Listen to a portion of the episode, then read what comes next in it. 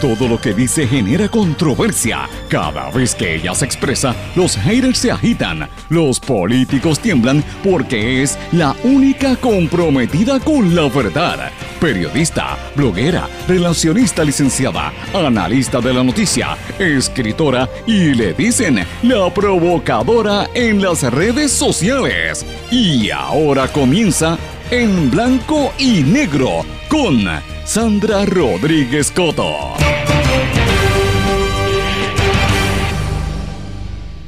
Intentan traer el cuco y crear ambiente de pánico en el país con las bombas. Además, pendientes hoy a la acusación contra Mariana Nogales. Bienvenidos a su programa en blanco y negro con Sandra para hoy miércoles 3 de mayo de 2023. Les saluda Sandra Rodríguez Coto. Artefacto explosivo desactivado en Guayama pudo ocasionar grave daño y hasta la muerte, dice la policía. La pregunta es, ¿es cierto o es un regreso a la política de meter miedo con el cuco? Abierta a la prensa la vista de regla 6 donde el FEI presenta acusaciones contra Mariana Nogales. Defensa de Wanda Vázquez pide desestimar cargos federales en su contra. Añasco, Villalba y Guayanilla son los municipios con la peor salud fiscal con más de un 60% de déficit. Revista Science revela que los restos humanos más antiguos de Puerto Rico contradicen la idea de simples nómadas isleños, datan de hace 3.800 años. Las ideas y los escritores son para ser apreciados, no censurados, dice Pen Club en reconocimiento a el abogado Irán Sánchez. Los índices de Wall Street caen en medio de la incertidumbre sobre el sector bancario. Entre el 2020 y el 2021, la periodista Nuria Pieras fue espiada con el software Pegasus. ella es la, una reportera muy reconocida de la República Dominicana, que es el tercer país de América, después de México y El Salvador, donde Amnistía Internacional ha confirmado el uso de Pegasus. Hackean a decenas de periodistas en El Salvador. Eh, López Obrador amenaza con una protesta diplomática contra Estados Unidos por financiar unas ONG. New York Times dice que soldados estadounidenses participaron en brutal comercio sexual de menores surcoreanas durante años. Vamos a hablar de estas y otras noticias en la edición de hoy de En Blanco y Negro con Sandra. Esto es un programa independiente y sindicalizado. Esto significa que se transmite simultáneamente por una serie de emisoras que son cada una independientes, que cubren a todo Puerto Rico. Se transmite también por sus plataformas digitales, aplicaciones para dispositivos móviles y redes sociales. Y estas emisoras son la cadena WIAC compuesta por WYAC 930 AM, Cabo Rojo Mayagüez, WISA WISA 1390 AM en Isabela, WIAC 740 en la zona metropolitana. Nos sintonizan también por WLRP 1460 AM Radio Raíces, La Voz del Pepino en San Sebastián. Por X61, que es el 610 AM y el 94.3 FM, Patillas, Guayama y toda la zona del sureste y este del país. Y por WPAB 550 AM Ponce y ECO 93.1 FM. Vamos de lleno con los temas para el día de hoy. En blanco y negro con Sandra Rodríguez Coto. Muy buenas tardes y bienvenidos a esta edición de En Blanco y Negro con Sandra. Espero que estén todos muy bien. Gracias por su sintonía, mis amigos. Hoy es miércoles, mitad de semana. Esta mañana nos escucharon los que siguen nuestras, ¿verdad? nuestras andadas por allí. Eh, y todos los miércoles tenemos siempre nuestro segmento por la mañana en el programa Hoy mismo, que se transmite por WPAB 550 AM Ponce. Estábamos hablando, ¿verdad?, de las noticias más importantes del día. Y yo me quedé reflexionando para este programa precisamente sobre esto. ¿Cuáles son las noticias del día? ¿Y qué es lo que nosotros merecemos? Que se hable, a diferencia de lo que tratan de imponer en los medios de comunicación. Y hoy vamos a traer un programa donde lo que queremos es traer pensamiento crítico, que usted analice, usted tiene pensamiento, mire, quizás usted está de acuerdo o quizás usted esté en contra de lo que yo voy a decir a continuación, y yo lo respeto. Pero yo lo que quiero es que usted llegue a sus propias conclusiones. Yo no voy a atosigarle temas, ni voy a pretender caer en campañas mediáticas para, para engañar al pueblo y desviar la, atención de lo importante, porque yo tengo esta, esta ¿verdad? Este interés de estar siempre en contra de la mentira. La, el problema, la batalla de la desinformación que se vive en Puerto Rico y en el planeta, para mí es la guerra más sofisticada que se vive en nuestra época. La expansión de todas las falsedades se ha convertido en un recurso de todos los sistemas extremistas y los populistas para desestabilizar la democracia. La sociedad civil tiene que reaccionar activando sus propias armas, con comandos civiles, como diríamos si fuéramos a hablar como militares, pero en este caso preparados y atentos para poder dedicarse a desmontar la mentira que nos quieren imponer para dormirnos, para tenernos sedados, para que el pueblo no se active y no piense. Y esto es una de las cosas que yo, con las que yo quiero comenzar el día de hoy. Eh, yo sé que todo el mundo va a estar hablando del caso de Mariana Nogales, que eh, fue abierto a la prensa y toda la, todo este tema, sin lugar a dudas, lo vamos a hablar y vamos a estar hablando de eso bastante. Y de hecho, desde ya les anticipo que hoy vamos a tener un análisis bastante amplio de esto con varios periodistas independientes en horas de la noche, así que tienen que estar pendientes a mis redes sociales porque desde ya les digo que vamos a hacer un trabajo posiblemente en vivo sobre esto. Pero bueno, quiero, quiero volver a enfocarme en lo que está pasando en Puerto Rico. En el día de ayer, el director de la División de Explosivos de la Policía dijo que se desactivó una, una, ¿verdad? una bomba que pudo haber ocasionado grave daño y hasta la muerte. Esto fue en Guayama, en una de las oficinas de servicio al cliente de Luma Energy. Eh, y esto consistía de un cilindro de gas butano y dos baterías. Eh, y que esto podría haber causado un grave daño corporal y hasta la muerte ah, en esa zona, ¿verdad? Que ellos van a estar investigando qué es lo que está pasando. Tuvieron que activar a la división de explosivos. El director Ismael Cartagena dice que este no haber, no recuerda haber visto algo como esto, una logística de este tipo.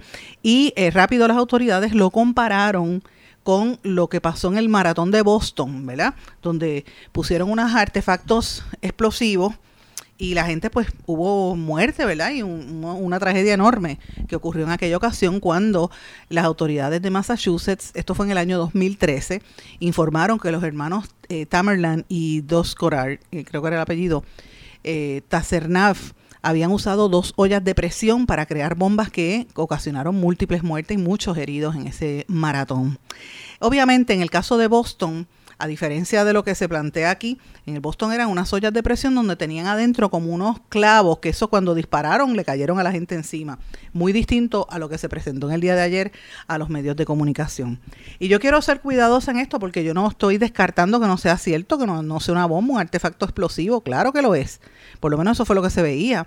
El problema que yo estoy viendo con esto, señores, es que en horas de la tarde de ayer y en gran medida hoy también en la mañana, aquí en Puerto Rico se ha presentado como si esto fuese la Guerra Fría y volvimos a la época de los 70, están metiendo miedo. Entonces yo digo, pero ¿qué es lo que está pasando aquí? ¿Cuál es el intento de traer esto, de, de, de levantarlo? O sea, uno reporta la información y ya.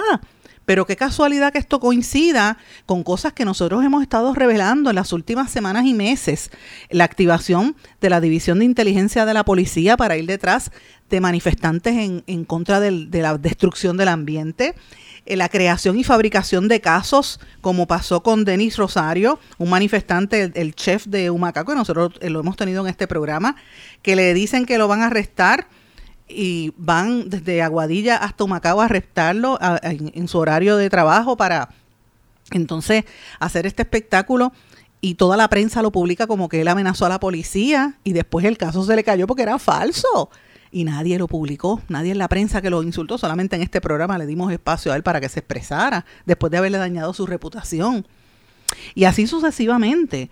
Este primero de mayo era el Día de la, del Internacional de los Trabajadores. Hubo, creo que dos o tres arrestos, tres, tres personas fueron arrestadas, pero fue sin pena ni gloria la manifestación. Entonces, yo no sé si es que aquí están tratando de revivir la época de la Guerra Fría o cuál es el miedo que están metiendo, pero ciertamente son unos viejos trucos y nuevos idiotas, como dice Quique Estrada en sus caricaturas, que ha puesto unas caricaturas bien interesantes. Una, en una aparece una caja con, con, un policía mirando por detrás. Yo creo que este es este Gregorio Matías, me da la impresión en esta caricatura, detrás de la bomba, y dice viejos trucos, nuevos idiotas. Esa fue la caricatura de ayer. Y hoy ponen otra que dicen exhibicionismo. Y pone la bomba hablando. Le pedí a la policía que no me escondiera ni en una bolsa ni en una caja de cartón porque soy una bomba de exhibición. Y el gatito al lado le dice, ya veo, alguien, alguien puede explicar lo que quiere decir falsa bandera. Eh, y entonces pues pone esta plan, a plantear todo esto. Yo me pongo a pensar si es que ante la inexistencia de una oposición real, que sea articulada a lo que está ocurriendo en Puerto Rico, que levante la voz de la crisis que se vive aquí, de la destrucción de nuestro ambiente, del desplazamiento, de los problemas graves, del estar rehenes de Luma precisamente, comienza a crearse otra vez el discurso de la violencia. Uf, tengan miedo que vienen por ahí los comunistoides, porque rápido sacan el tema de la del, comunismo, ¿verdad? Como si eso fuese algo, algo viable en este país, tú sabes, algo más lejos de la realidad. como si lo que ellos no están haciendo es violencia, señores.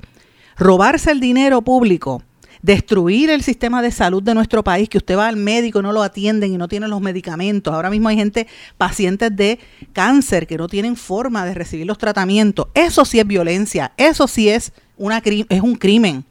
Cuando usted va a buscar una casa y vive alquilado y el dueño de, le venden el apartamento a un ley 60 que no paga eh, taxes sobre las ganancias de, ganancias de capital y le, duplican el, la renta usted, pagaba 600 y ahora tiene que pagar 1.200, 1.300 porque le dio la gana al, extranjero.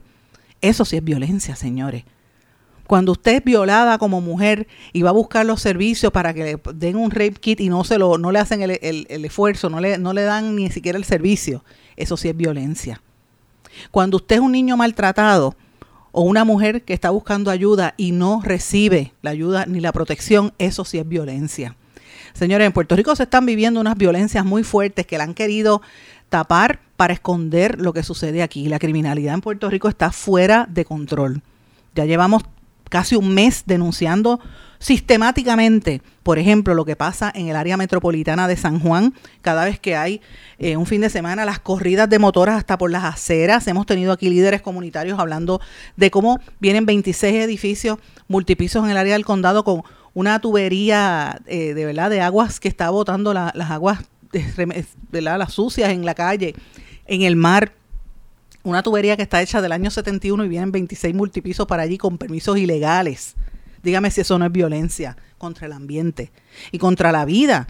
Porque los estudios de tránsito, según dijo el líder comunitario en este programa, Rivera dijo que los estudios de tránsito se hicieron durante la pandemia cuando no habían carros en la calle o los hacen en fines de semana, cuando el tránsito es mejor, es menor. Dígame si eso no es violencia.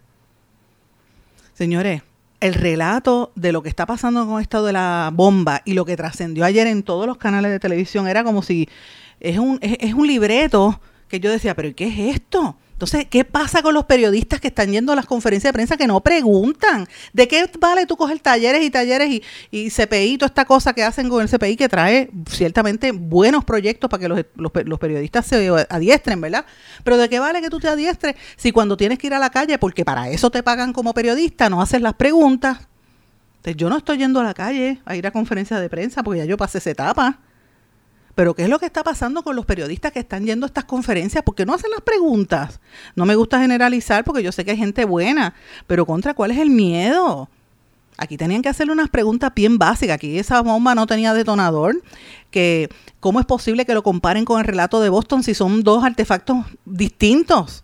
Aquellas eran ollas de presión con clavos dentro de los detonadores, con detonadores remotos. Yo pregunto si aquí están creando, tratando de crear el clima perfecto para meter miedo y justificar la represión antes de las elecciones. Señores, y hay que recordar, y yo le estaba comentando esto al amigo periodista Rafael Acevedo, en una nota que le escribí, le dije, mira, sería bueno recordar la lista de represiones recientes que hemos estado viviendo en nuestro país. El uso y la reactivación de la unidad de inteligencia en la policía para rastrear a los manifestantes y luego difunden falsedades que la prensa corporativa replica y no aclara. Arrestos y erradicaciones de cargos que se caen en corte, ya se ha visto en Rincón, en Aguadilla, en Arecibo, en San Juan, en Carolina. Visitas de agentes del FBI, por lo menos que se sepa, ya han dicho en los campamentos de, eh, ambientales, para meter miedo, un, un agente, supuesto agente del FBI de ascendencia cubana a nosotros la prensa, los ataques que han habido hacia la honra de los periodistas, las campañas racistas de como el que sale en el Canal 11, amenazas a los medios para que saquen del aire a, personas, burlas utilizando programas de chismes y trolls. Dígame si eso no es violencia. Demandas para procurar meter presos a periodistas. Ahora mismo hay dos casos, contra una, una que se radicó contra Metro y otra contra el CPI, y las, que, las amenazas de demanda que hemos recibido nosotros en este programa o sea, eh, yo en, el carácter personal, esta servidora, amenazas de que anuncian, vienen demandas y, quien te da el anuncio son comentaristas políticos en las redes sociales antes de enviarle la carta a la prensa, como me pasó a mí cuando Iván Rivera mandó una carta a Cobo Santa Rosa y yo todavía es la hora que no la he recibido, por eso le puse una querella ética ante el, eh, ante el colegio, eh, ante la, el Tribunal Supremo de Puerto Rico, porque los abogados no pueden usar la televisión para hacer edicto. La realidad amenazas de que demandan a los comentaristas políticos, radicación de medidas y leyes para limitar la libertad de prensa cuando se sabe públicamente que eso es un derecho constitucional, como está pasando con la ley que impugnamos, que la ganó la ACLU, en un caso sin precedentes. Y ahora el gobierno lo está impugnando el viernes, lo dijimos ayer aquí, el lunes lo dijimos también aquí. Campañas de amenazas por parte de empresarios para sacar a gente de los canales de televisión y de radio esfuerzos concertados para sacar de los medios a los periodistas, el uso de cabilderos para procurar datos y hacer carpetas cibernéticas, las campañas de trolls. Esos son ejemplos de violencia hacia los periodistas, hacia los ciudadanos. Campañas de miedo con la retórica del comunismo, Cuba y Venezuela. Dicen que quieren traer un buquele para Puerto Rico para que la gente piense en otra cosa el énfasis en distraernos con casos como el de Elisha, que no estoy diciendo que no se cubra, pero como si eso fuera la única noticia, o la elección del Partido Popular como si de verdad eso fuera consecuente, para desviar la atención de los reclamos realmente. Así que vamos a hablar con la realidad, eh, reforzar el discurso de una supuesta bomba allá de la oficina comercial de Luma, no, no permite crear pensamiento crítico, y nosotros ya estamos viejitos para ver cómo es que se crea un clima de miedo para fortalecer posiciones conservadoras y políticas represivas. Estamos cerca de las elecciones. Y usted sabe una cosa, lo que sí de verdad da miedo, esto que tiene Luma con el pueblo de Puerto Rico, diciendo, prepárense que hace mucho calor, se van a derretir con el calor que está, la ola de calor. Yo ayer estaba en San Juan, por poco me muero del calor. Ah, pero se va la luz, no puedes prender ni un abanico porque se va la luz. Y si no tienes planta, te fastidiaste. Y si no tienes este, las cosas estas del techo, peor todavía. Mira, ahora mismo yo estoy recibiendo unos mensajes de Radio Escucha. Por ejemplo, la urbanización Villa Nevares, en San Juan, están sin luz desde el sábado. Ya la gente no, me, dice uno de los lectores, me dice, Sandra, ya esto no, aguanto más, no aguantamos más con este calor. La mitad de la urbanización sin luz desde el sábado, calle 14, 10, el número 1061, urbanización Villa Nevares, por favor, ayúdanos. Y así sucesivamente, señores. Eso sí da miedo. Lo que sí da miedo en Puerto Rico es que tú no puedes salir ni a la calle por la, criminalidad que hay, como pasó en los videos que presentamos de aquella corrida de gente en el condado con los Ford Tracks. Eso sí da miedo, señores. ¿Sabe lo que da miedo? Una noticia que nosotros dijimos aquí, eh, me parece que fue ayer, pero la tengo que repetir que ustedes recordarán que presentamos el caso de un maestro, o, ¿verdad? Se decía que era un maestro en Barranquitas que tiene un largo historial de eh, delictivo y de exposiciones deshonestas. Y resultó ser que no es maestro como tal, pero sí un empleado del Departamento de Educación en Barranquitas, Denis Joel Aviles Orsini. Ustedes recordarán que pusimos un audio que él puso en las redes sociales desmintiendo que sea la persona, eh, ¿verdad?, que haya cometido actos de pedofilia como se le imputan, según él, ¿verdad? Sin embargo, quiero dejar saber que este señor, este individuo que puso el vídeo y nosotros compartimos parte del audio ayer, eh, estaba, él, él, mostró en ese vídeo un certificado de cero antecedentes penales en Puerto Rico. Por supuesto que no tiene antecedentes penales, pero yo reitero lo que dije ayer.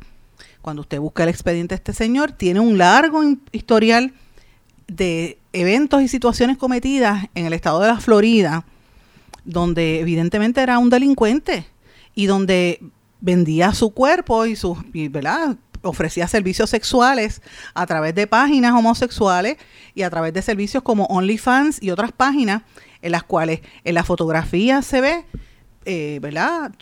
Haciendo actos de naturaleza sexual, ¿verdad? Eh, y otras cosas. Y esas fotos están disponibles, de fotos pornográficas. Es objeto de dos pesquisas. Y usted puede buscar la información a través de, los enlaces de, ¿verdad? De, historial criminal de los Estados Unidos y usted va a ver que este señor sí tiene un récord criminal. Este señor que nosotros presentamos aquí, un récord de, haber violado la ley en los Estados Unidos. Este, este caso lo surgió originalmente por Exposed News y yo empecé a indagar a ver si esto era cierto. Y yo me comuniqué con el Departamento de Educación porque el rumor era que este, este hombre lo acomodaron en un puesto de carrera gracias a la intervención del alcalde de Barranquitas, cosa que me han negado hasta ahora, ¿verdad? El alcalde no ha querido dar cara, no, no he hablado con el alcalde, pero sus portavoces pues dicen que esto no es cierto, que esto es una campaña de descrédito eh, para tratar de desviar la atención de lo que pasa allí mismo en esa misma zona con, con el representante Aponte, que ahora dice, del, el popular, que dice que la esposa retiró la querella de, de violencia doméstica en su contra y de agresiones pero como quiera, el popular va a tener que enfrentar un caso de ética en la legislatura, Pero todo el mundo sabe que él está aspirando a la alcaldía de Barranquita y dicen que esto es una campaña que él está haciendo para, para tirarle lodo al incumbente. Lo cierto es que el incumbente, mira, va a tener que dar explicaciones. Aquí lo importante es saber, este señor, quien hizo un vídeo, qué relación tiene con el alcalde de Barranquitas. Y si es cierto que él tiene todo historial, este historial delictivo, como se ve, todas estas páginas donde ofrece sus servicios sexuales, si, si esto no viola el reglamento del Departamento de Educación en Puerto Rico, que esté cerca de niños, esa es una pregunta básica que tenemos que hacernos. Dígame si eso no mete miedo en Puerto Rico. Eso a mí me mete más terror eso que estar escuchando estas historias de la supuesta bomba. ¿Por qué? Porque estamos hablando de una persona que tiene eh, un historial de haber cometido antecedentes penales graves, felonies, como se llaman en Estados Unidos, cercano a niños. Eso sí mete miedo, señores a diferencia de lo que han querido levantar algunos sectores de los medios corporativos en este país. Por eso es que nosotros, desde que empezamos este proyecto, y hoy lo reiteré, yo lo que quiero es que usted llegue a su propia conclusión, pero que usted tenga pensamiento crítico y analice lo que de verdad está pasando. Yo no estoy descartando que no sea una bomba, en efecto lo era, se veía, bueno, eso es lo que parece ser una bomba, lo que estaba ayer en la prensa. Pero Vamos a ponerlo en el contexto de lo que estamos viviendo. Aquí estamos, viviendo unos momentos muy duros. Mira, ahora mismo la compañía sin fines de la entidad está sin fines de lucro abre Puerto Rico. En Puerto Rico hay muchas entidades sin fines de lucro que reciben fondos, este, de grants y este tipo de cosas. Abre Puerto Rico acaba de anunciar que el 60% de los gobiernos en los municipios están con déficit desde el año 2020. 54% de los municipios bajó sus activos netos. 46% vio una baja en su balance del Fondo General. 35% tienen un balance negativo. Y un 40% de los municipios reciben más del 40% de ingresos del Fondo del Gobierno Central. O sea, casi la mitad de los municipios dependen de los chavitos que vienen a nivel central, no pueden, no pueden recoger ese dinero de sus regiones. Añasco, Villalba y Guayanilla son los municipios con la peor salud fiscal en Puerto Rico. El que tiene la mejor salud fiscal, mire, San Sebastián, allá me escuchan por, por, por Radio Raíces, WLRP en Radio Raíces, los amigos de, allá del área de San Sebastián y toda esa zona. Pues mira, aparece en la lista como el municipio con la mejor salud fiscal, por primera vez. Pero sin embargo, Añasco, Villalba y Guayanilla están por el piso. Dígame si eso no es miedo. Pues claro, si usted vive en esos municipios, usted sabe que si el municipio se queda sin dinero, va a empezar a cobrar recogido la basura, no va a haber policías para cuando usted lo necesite, hay, hay situaciones que colapsan las carreteras, ¿quién las arregla porque no hay chavo? Eso sí mete miedo, señores. Eso sí mete miedo. Así que vamos a ponerlo en contexto. Y hablando de meter miedo, voy a hablar de Luma que está con esta campaña de terror diciéndole a la gente, prepárense que puede haber problemas en la generación, prepárense que puede haber ah, eh, apagones selectivos. Mire, aquí hay apagones selectivos todos los días, lo que pasa es que no lo anuncian. Y a veces están, como me, pasa a mí todo el tiempo en Guaynabo, que estamos tres y cuatro días sin, sin electricidad y uno se vuelve loco porque te trastoca toda la vida. Y no aparecen como uno poder sobrevivir esto y no dicen nada. Ah, que si son bolsillos. Ni eso dicen ya. Pues mira, hoy parece que lo anunciaron para ayer y hoy. Eh, y, la, y eso crea un ambiente donde la gente se pone nerviosa, porque imagínate, si te, dicen que te vas a quedar sin luz, olvídate. Pero ¿y qué pasa con los municipios que están sin luz hace tiempo? Ayer se anunció el nombramiento, hoy lo están trascendiendo, el nombramiento del ingeniero Daniel Hernández como el vicepresidente de operaciones de Genera PR, que esa es otra rama, ¿verdad? Este, de cómo va a operar la generación y la distribución eléctrica. Este señor venía de Luma, estuvo primero en energía eléctrica, después estuvo en Luma y ahora va para Genera. Ya Genera está cuadrando su equipo, ahí se llevó a Jorge Bracero para hacer este comunicaciones y a estar trabajando con Iván Baez, que era el de Walmart, pero Iván Baez tiene una trayectoria, ¿verdad? El amigo Iván Baez desde la época que estuvo en Puerto Rican Cement, que pertenecía a la familia Ferré, y, había ese vínculo hace muchos años, ¿verdad? Pues obviamente la familia Ferré a través de Meduña tienen vínculos con, es uno de los grupos que está con Genera, pues este, es interesante cómo se está componiendo esa estructura de esa corporación, pero mientras tanto, el país rehén de que el anuncio de que se puede ir la, en la luz en cualquier momento. Dígame si eso no es terror. Para mí eso es terror y del Estado. Ese es peor que lo que están tratando de hablar de la, de la bomba, donde había un montón de preguntas que se quedaron en el tintero que ningún periodista las hizo. Como por ejemplo, a base de qué se concluye de que esto puede ser igual a lo que pasó en Boston cuando son dos aparatos completamente distintos. El de Boston era por control remoto y tenía clavos adentro. Eso era una botella de, de butano. Eh, mis amigos, yo lo que espero que aquí no se regrese otra vez a la historia de meternos miedo, porque ya Puerto Rico vivió eso. Y bastante que se pagó con creces. Terminó con el caso de las carpetas, que, que todavía eso nunca ha terminado, a pesar de que se entregaron, siguen por ahí pero se pagó con creces y con las vidas de muchos puertorriqueños. Por eso que la gente tiene que tener los ojos muy abiertos, porque no vamos a permitir que la historia se repita. Voy a una pausa. Regresamos enseguida. No se retiren, el análisis y la controversia continúa en breve, en blanco y negro, con Sandra Rodríguez Coto.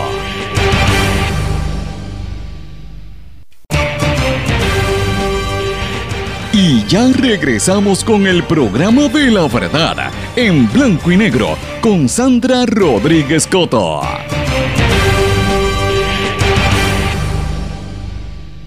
Y regresamos en blanco y negro con Sandra. Bueno, hablando de miedo, como estábamos hablando en el segmento anterior, miren, la defensa de la ex gobernadora Wanda Vázquez solicitó al Tribunal Federal que desestime los cargos que emitió el gran jurado en agosto pasado en su contra. Los abogados de la exgobernadora aseguran que Fiscalía Federal no expuso un quid pro quo que no hay forma de probar el caso de ellos, eh, donde se hablaba de un presunto esquema de soborno que se suscitó durante la campaña primarista de finales del 2019 y mediados del 2020, y que involucran no solamente a Wanda Vázquez, sino al banquero Julio Herrera Bellutini, al ex agente del FBI Mark Rossini y a otros, ¿verdad? Esta es una moción que se presentó en el Tribunal Federal y esto es parte de lo que se está discutiendo en el caso de la ex gobernadora. Así que interesante por demás. Pero eso sí que mete miedo, señores. Vamos a hablar un poquito más adelante de, otras cosas que meten miedo, pero quería destacar algo un poco distinto, una noticia que me pareció súper positiva, escrita por Claudia López eh, Lloreda en la revista Science. La revista Science es una de las publicaciones más respetuosas, ¿verdad?, sobre temas científicos a nivel internacional. Y a mí me llama la atención porque veo este titular que dice Oldest Human Remains from Puerto Rico Contradict Idea of Simple Island Nomads.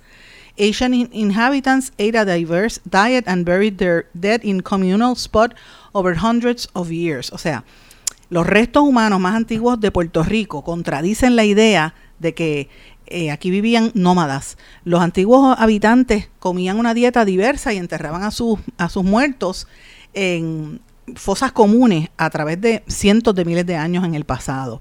Y esto es interesante porque en un grupo de bio, vamos a decir, bioarqueólogos encontraron, eh, estaban eh, transportando sobre 35 cajas eh, desde Virginia hasta el estado de la Florida para que se evaluaran en la Universidad de Miami eh, y era un cargamento fuera de lo común. Y en ese cargamento eran restos humanos los más antiguos encontrados hasta ahora aquí en Puerto Rico. Un nuevo análisis de los huesos, algunos de los que datan de 3.800 años, arroja luz sobre la vida y los rituales de los primeros habitantes en nuestro país. Aunque generalmente se les consideraba pescadores y nómadas itinerantes, el estudio que está publicando Science y, reseña Plus One, que es la, la que el journal donde sale esto, sugiere que estas personas enterraban a varias de sus generaciones de muertos en un mismo lugar. O sea, era como un burial site donde iban ese, ese cementerio, ahí todos los enterraban en el mismo sitio. Y toda esta gente comían una dieta más variada de lo que se creía anteriormente. Esto es un trabajo del, del arqueólogo de la Universidad de Puerto Rico, Reniel Rodríguez Ramos, que dice que es un, un trabajo encomiable.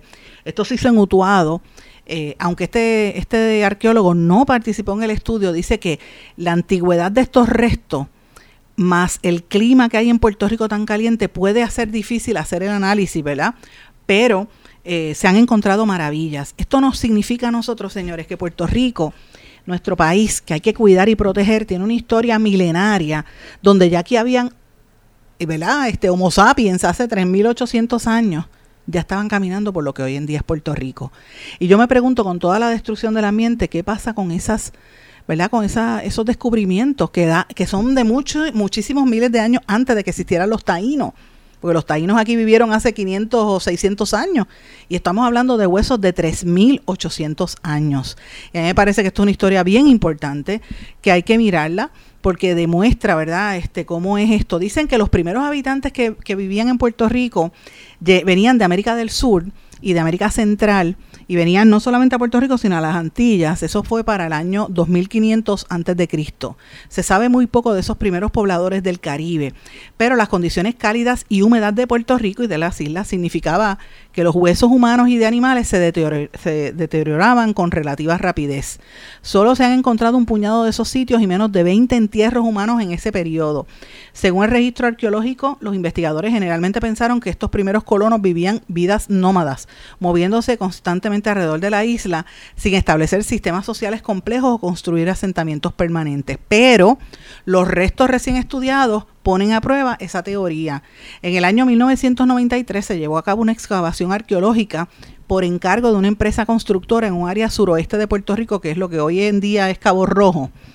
La excavación arrojó restos de cinco personas junto con restos de comida, artefactos como herramientas de piedra y colgantes. Cuando la empresa constructora cerró, los restos excavados permanecieron sellados en cajas. Al principio se mantuvieron en Puerto Rico y más tarde Daniel Koski Karel, un contratista privado que dirigió la excavación, se los llevó para Virginia. Treinta años más tarde, Koski Karel se asoció con Pressel quien conoció a través de un amigo en común y con el apoyo del gobierno de Puerto Rico, del Instituto de Cultura, empezaron a ver qué, qué, encontramos en esos restos que vimos allí, ¿verdad? Eso era lo que ellos decían. Ellos hicieron pruebas de radiocarbono que reveló que cinco que los cinco individuos que encontraron vivieron entre los años 1900 al año 800 antes de Cristo. Los restos más antiguos representan los restos humanos más antiguos encontrados hasta ahora en Puerto Rico. El grupo de Pessel también estudió la composición de isótopos de carbono y nitrógeno en los huesos, lo que puede proporcionar pistas sobre las dietas que comían esos individuos, si comían más mariscos o alimentos terrestres, qué tipo de planta consumían. Y se descubrió que estas personas cenaban regularmente mariscos y animales terrestres, también comían muchas plantas de alto contenido de carbono como el maíz, lo que sugiere que pudieron haber estado experimentando ya con domesticación de plantas. En comparación con las personas analizadas de otros sitios en Puerto Rico, los individuos que encontraron eso en Cabo Rojo parecen haber disfrutado de una dieta particularmente diversa. Eh, y los cinco entierros abarcan un periodo entre los 500 y 1000 años, lo que sugiere que algunas personas pueden haberse asentado permanentemente en donde hoy es Cabo Rojo, a pesar de que decían que eran nómadas. Eh, quizás al enterrar a sus ancestros ahí estaban haciendo una especie de reclamo territorial y se han encontrado eh, entierros similares que se extienden durante décadas e incluso durante siglos en sitios primitivos en Cuba lo que puede haber, lo que puede haber obligar a los investigadores a repensar si los primeros habitantes en el Caribe de verdad eran nómadas o no. Porque si encuentras esos asentamientos, es que mira, no, no se, se quedaban allí, no se ponían a mover. Así que me parece súper interesante este estudio eh, que combina estudios previos y cuando tú lo miras ves que los primeros habitantes pudieron haber domesticado las plantas, habían construido en cerámica y empieza a verse que la sociedad era más compleja de lo que se pensaba. Reivindica la historia de poblaciones que no tuvieron una oportunidad de contar su propia historia, dice eh, Yadira eh, Shinke de Armas, bioarqueóloga de la Universidad de Winnipeg. Ella espera que en el siguiente paso sea encontrar y secuenciar el ADN más antiguo de estos restos. Así que imagínense, según los términos establecidos por el gobierno de Puerto Rico, una vez que los investigadores hayan terminado de analizar estos restos, van a devolvérselos a Puerto Rico donde no debieron haberse ido en primer lugar. Así que esto regresaría a Puerto Rico, serían los puertorriqueños más antiguos. Eh, hay una posibilidad de descubrir restos en otros sitios, por ejemplo en Vieques, que dicen que hay otros que, datan de 1900 años y que son los más antiguos encontrados hasta ahora. Así que fíjense qué noticia más interesante sobre nuestra historia, dónde vivimos, ¿verdad? Y, lo que somos como pueblo comparado a lo, que, a lo que se habla en Puerto Rico. Están hablando de la bomba y miren estas noticias tan importantes a nivel arqueológico que trascienden a nivel global y de esto pues no se habla en nuestro país. Fíjense, fíjense las cosas, cuáles son las prioridades. Bueno, quiero traer un tema que aunque tampoco es de Puerto Rico, sí nos afecta. Esto tiene que ver con Wall Street. Los índices de Wall Street caen en medio de la incertidumbre sobre el sector bancario. Dow Jones perdió casi 1.8% del valor, Standard Poor's 500, Nasdaq bajó casi 1.16%. Y todo esto tiene que ver con las caídas que hubo ayer en la tarde y que ya se registran hoy como resultado de las crisis que hay en el sector bancario, marcada con el colapso del Silicon Bank y el First Republic. Eh, y obviamente esto tiene que atarse al anuncio que hizo la, el Tesoro de los Estados Unidos que van a volver a subir las tasas de interés. Y esto pues mire, señores, eh, la secretaria de Estado Janet Yellen dijo que esto podría pasar si no consiguen los pagos para el primero de junio. El Congreso eh, necesita elevar la deuda. Y esto, pues, obviamente, si en Estados Unidos está pasando esto, imagínense qué va a pasar en Puerto Rico, que aquí no se puede ni vivir. Eh, sigue bajando, por ejemplo, la gasolina a nivel internacional, pero aquí va ya la bomba y le cobran igual. Va al supermercado y no le da para vivir porque el dinero no da. Así que esto es un tema extremadamente serio del cual tenemos que estar prestándole mucha atención. Eh, evidentemente, esto, esto que ha estado pasando las últimas horas, yo lo traduzco, ¿verdad? Y lo, lo traigo aquí a Puerto Rico con el tema que vivimos nosotros. O sea, ¿cómo nosotros vamos a sobrevivir? Si aquí sigue subiendo, eh, o sea, el nivel de inflación va a ser va a ser la, vida en Puerto Rico prácticamente insoportable. Entonces, eh, cuando uno mira las estadísticas, ahora mismo, para que usted tenga una idea, familias y empresas están sacando 1.800 millones de dólares que tenían en depósito. Los están, disminuyeron casi un 3% aquí, según la oficina del comisionado de instituciones financieras. La familia está pelada y entonces están sacando los chavos que tienen en los bancos porque o se van de Puerto Rico o no le da para vivir y necesitan el dinero. Entonces, usted añádale eso lo que le mencioné hace un rato de Añasco, de Villalba, de Guayanilla, los municipios que no tienen salud fiscal ante la realidad que vivimos. Pues mira, estamos en un momento muy peligroso de nuestra economía y yo no escucho a nadie hablar de esto. Entonces yo le pregunto si eso no debe meter miedo. Pues por su, a mí sí me mete más miedo esto, porque si la economía está como está en Estados Unidos, ¿qué vamos a esperar nosotros aquí? Eso sí mete miedo y eso sí me preocupa a mí antes de que estar hablando de bombas. Porque cómo vamos a sobrevivir a esta crisis. Y todavía no ha llegado la temporada de huracanes y esperemos que no pase nada. Pero con estos calores que ha habido aquí, ya hay un montón de pueblos sin luz y sin agua, que es peor. Así que imagínense, eso sí que mete miedo. Tengo que hacer una pausa ahora. Cuando regrese, quiero hablar de lo que está viviendo la prensa aquí cerquita, en la República Dominicana y en Sudamérica, que yo creo que esto nos puede afectar a nosotros. Regresamos enseguida. No se retiren, el análisis y la controversia continúa en breve, en blanco y negro, con Sandra Rodríguez Coto. En mi pueblo se chinchorrea bien duro. Aquí me cubren mi plan médico y en tu pueblo también. En mi pueblo es donde tenemos las mejores vistas. Aquí cubre mi plan médico y en el tuyo también. En mi pueblo se goza de verdad. Aquí me cubre mi plan y en tu pueblo también. Plan de salud Menonita en todo Puerto Rico. El plan médico que te cubre con una extensa red de médicos, especialistas y laboratorios. Además, te cubre en el hospital de tu preferencia en cualquier lugar de Puerto Rico. Plan de salud Menonita. Quites el dolor de cabeza con sus obligaciones de contabilidad con los servicios que presta Villalba y Villalba Company. Directo, personal y con sensibilidad humana. Lo que se busca en un verdadero asesor de contabilidad para todo tipo de servicio de contabilidad, pago de IBU, pago de nómina, informes trimestrales y anuales y otros. Ofrecen servicio directo personalizado. Villalba y Villalba Company. Para orientaciones, su teléfono el 939-336-5774. 939-336-5774.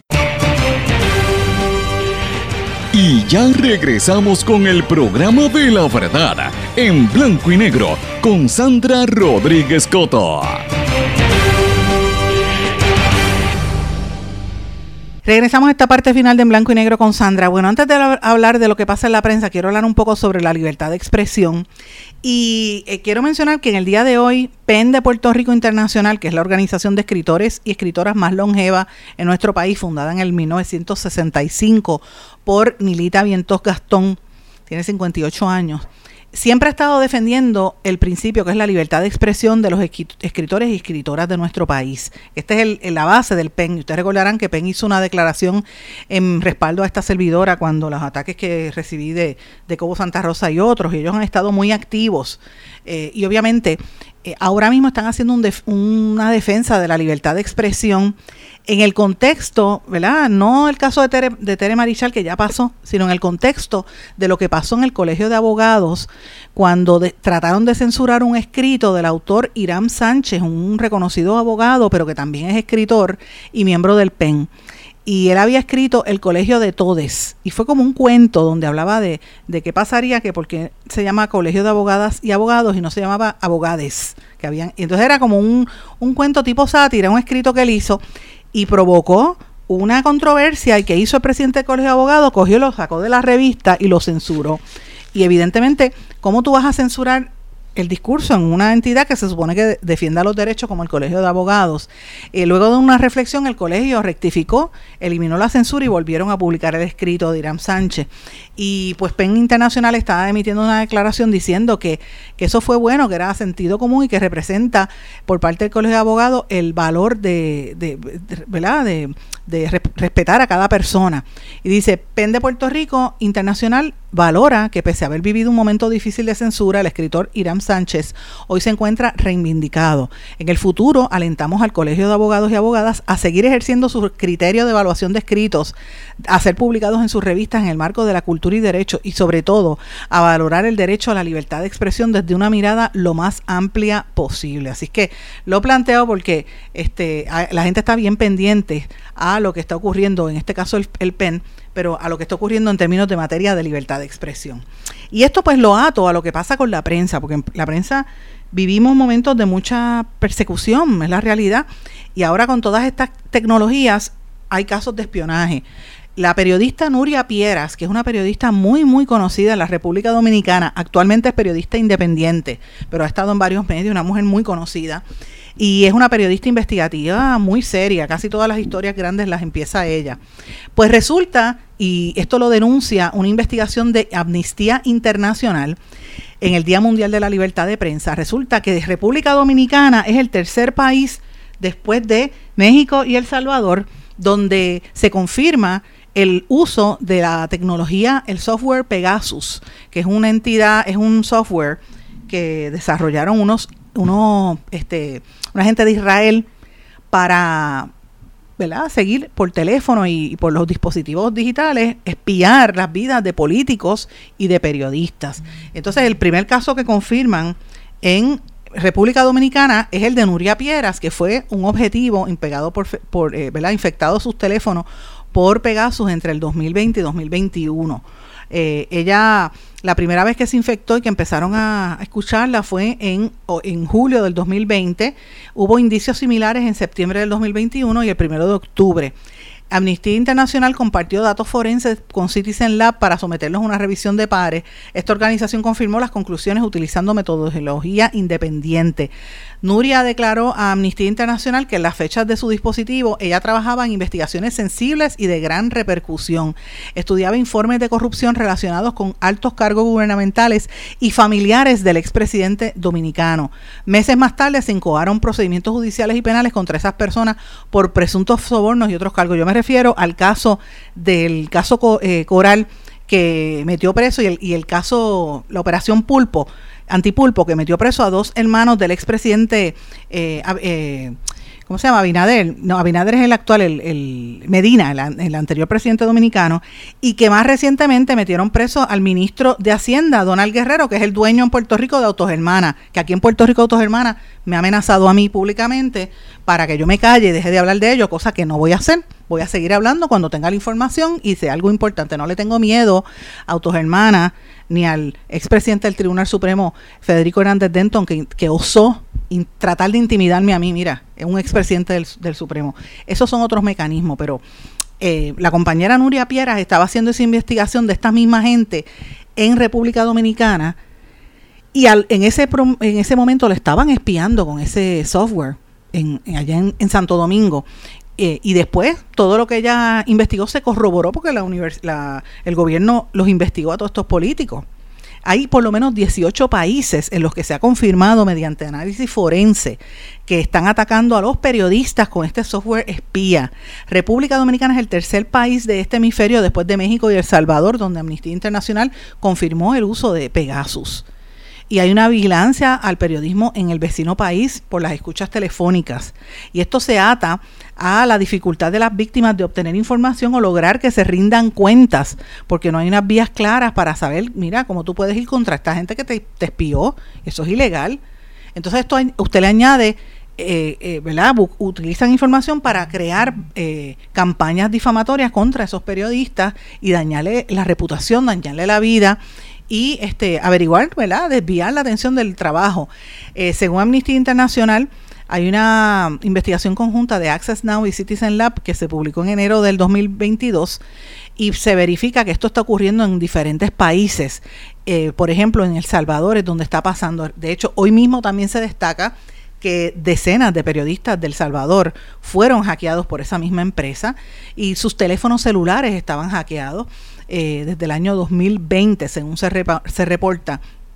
El portavoz de Nayib Bukele, del, presidente, en un comunicado dijo que el gobierno de El Salvador no está de ninguna manera relacionado a Pegasus y que tampoco es cliente de NSO y que ellos están investigando el uso de eso. Entonces, si Bukele dice que no está no está hackeando a periodistas, entonces ¿cómo es posible que hasta periodistas que tienen Apple, hasta los teléfonos Apple los están eh, ¿verdad? persiguiendo? El gobierno de, El Salvador dice que ellos no, que ellos miran esto como cualquier abuso de tecnología y que eso no lo van a no lo van a utilizar, no no no lo están haciendo. Sin embargo, qué casualidad que sean disidentes políticos, activistas ambientales o activistas sociales y periodistas los que están investigando. Eh, y esto pues es bastante fuerte. Por lo menos ya se sabe de 37 periodistas en El Salvador. Lo mismo ha estado ocurriendo en México, que también han encontrado periodistas y activistas. En México incluye no solamente periodistas, algunos de los cuales después aparecen muertos, sino también activistas de derechos humanos. Y en otros países eh, como Oriente Medio y todo, también han visto el uso de esta tecnología desarrollada por, el, por israelíes. Entonces yo me pregunto, ¿estará ese, ese dispositivo siendo usado en Puerto Rico contra la prensa de aquí? Una pregunta válida. Que yo, que yo sepa, no ha pasado nada. Amnistía Internacional tampoco ha dicho nada sobre Puerto Rico, pero bueno, nunca sabe. Y la pregunta es, ¿estará pasando aquí? Porque, señores, aquí ocurren unas cosas un poco extrañas. Aquí ha habido este, campañas concertadas de, para dañar reputaciones en las redes sociales y uno de los que llevaba supuesta, esas supuestas campañas era Jorge Helguera y en un reportaje que hizo Robinson Camacho salía que Jorge Helguera, su negocio era hacer background checks de diferentes individuos. Entonces yo me pregunto, ¿él le hacía background checks a los que después atacaba en las redes sociales? Esas son preguntas que hay que hacerse. Entonces la pregunta es, si eso pasaba, como a todas luces aparentemente sucedió, ¿qué no nos quita que estén implementando esos, esos servicios de espionaje a través de Pegasus en Puerto Rico. Pues mire, es una, una conclusión lógica a la que cualquiera puede llegar. Así que me parece interesante. Bueno, antes de terminar, quiero traer dos temas adicionales.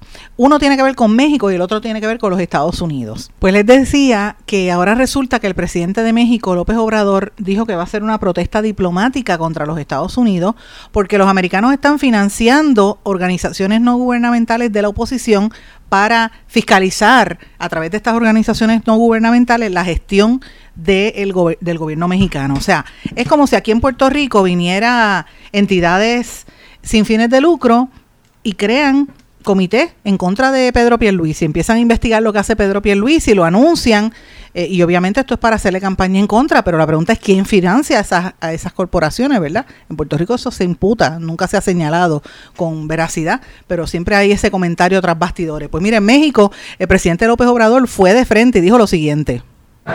Eh, vamos a hacer una protesta diplomática, desde luego, porque ayer salió este, la información de que el gobierno de Estados Unidos le va a dar más dinero a estas organizaciones no gubernamentales, una que maneja Luis Rubio, México Evalúa, del grupo de reforma. ¿Cómo le va a estar dando dinero el gobierno de Estados Unidos una organización que abiertamente está en contra de un gobierno legal y legítimo, de un gobierno democrático. ¿Cómo este, van a estar eh, financiando eh, a opositores desde el extranjero? Eso es violatorio de nuestra soberanía. Eso es intervencionismo. Y a otra organización supuestamente independiente. Artículo 19. Todo el tiempo en contra. Pregunto yo si eso no estará pasando en Puerto Rico, ¿verdad? Esas son preguntas que uno se, se tiene que plantear eh, y me parece bien, bien interesante. De hecho, el New York Times también está destacando que el periódico New York Times coincide con esto que dice el presidente de México. Eh, y el New York Times va más lejos y dice que están utilizando software contra objetivos en México. Eh, y esto lo hacen desde Estados Unidos. Interesante por demás.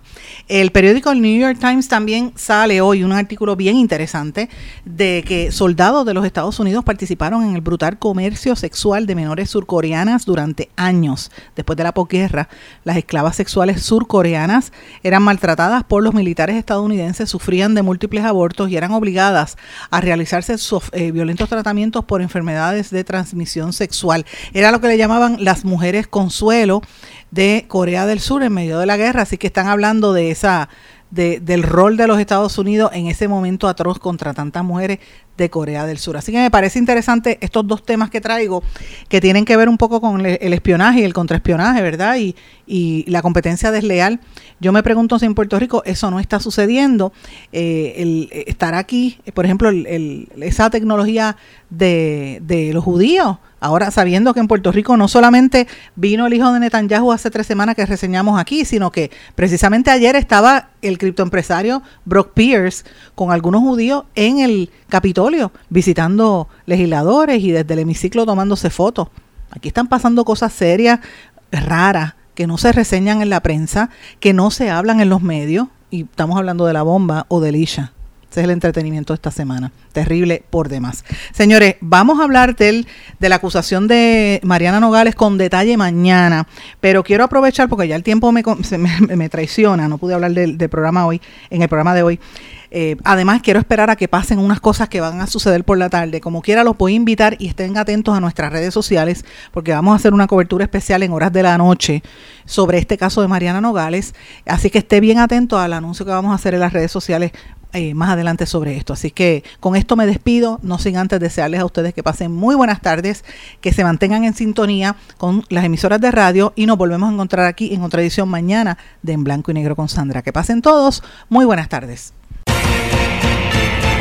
¿Se quedó con ganas de más? Busque a Sandra Rodríguez Coto en las redes sociales o acceda a en blanco y negro.blogspot.com porque a la hora de decir la verdad solo hay una persona en la cual se puede confiar. Sandra Rodríguez Coto en blanco y negro.